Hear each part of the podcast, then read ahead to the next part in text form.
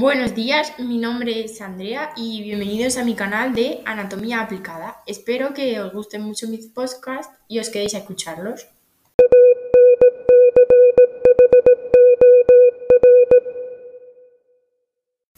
Y bien, bueno, pues en el podcast de hoy vamos a hablar sobre el deseo sexual inhibido o frigidez. Y más o menos por las palabras mm, podréis saber lo que es, pero bueno, la falta de deseo sexual eh, pues es denominada un deseo sexual inhibido y sería la disminución ausencia de pensamientos o fantasías sexuales. Y ahora pues vamos a explicar más adentro mm, por qué pasan estas cosas y por qué puede ser. Y diréis, bueno, pues esto mm, no le pasa a nadie, eso es muy raro. Pues bien, no. Es muy común. Eh, los bloqueos sexuales se dan cuando una persona se ve incapaz de mantener relaciones sexuales aún intentándolo o se la imagina o nada, mm, no puede. Bueno, pues bien, pues esto no se trata de un problema orgánico, sino de algo mental, o sea, está todo en tu mente, ya que cuando esto ocurre, pues la persona se ve invadida por ciertos pensamientos negativos relativos eh, a la sexualidad, que le impiden mm, vivirla, disfrutarla satisfactoriamente. Y pues esto puede llegar eh, a generar un gran sentimiento de culpa, incluso en ocasiones vergüenzas. Imaginaros qué os pasa.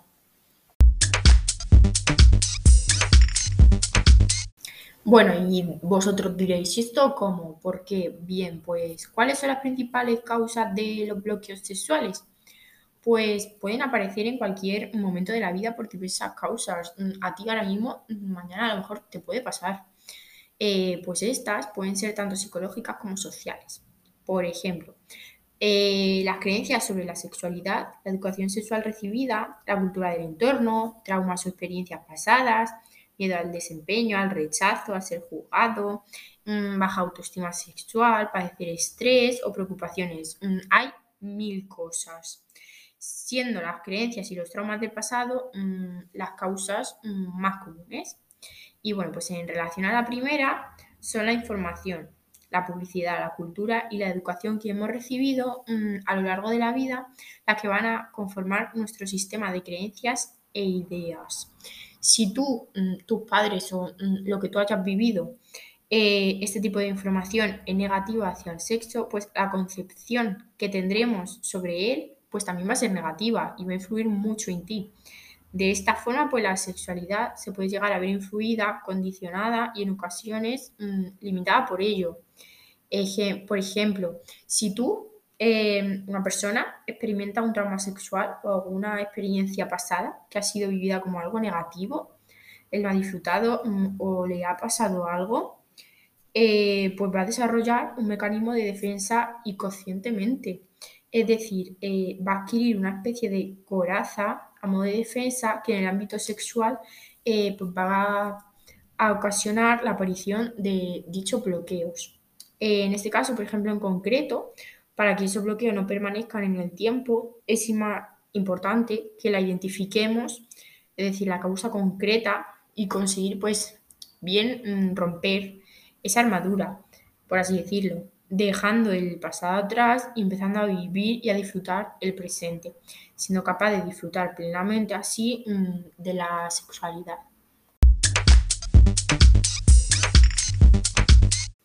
También te preguntarás, mm, por ejemplo, si me pasa, ¿qué puedo hacer para superarlo? Pues bien, eh, hay dos opciones bastante guays que serían practicar yoga y mindfulness. Em, pues estas dos opciones te ayudarán a combatir estos bloqueos. Son mm, pues, bastante recomendables ya que son herramientas que permiten que nos conectemos con nuestro presente y con nuestro yo interior.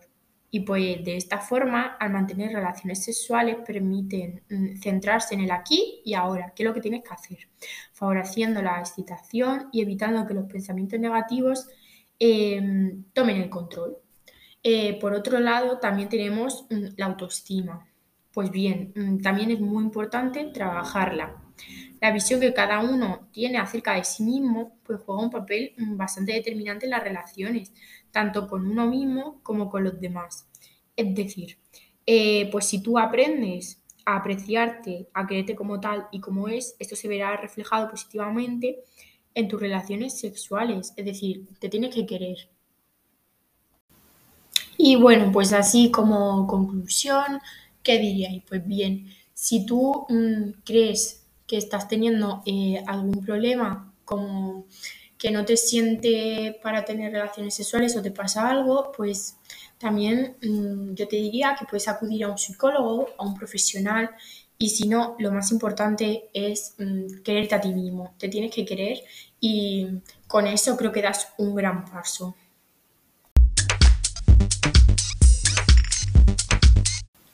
Y bueno, pues este ha sido mi podcast de hoy. Espero que te haya gustado mucho y que estés en el canal esperando a otro nuevo podcast.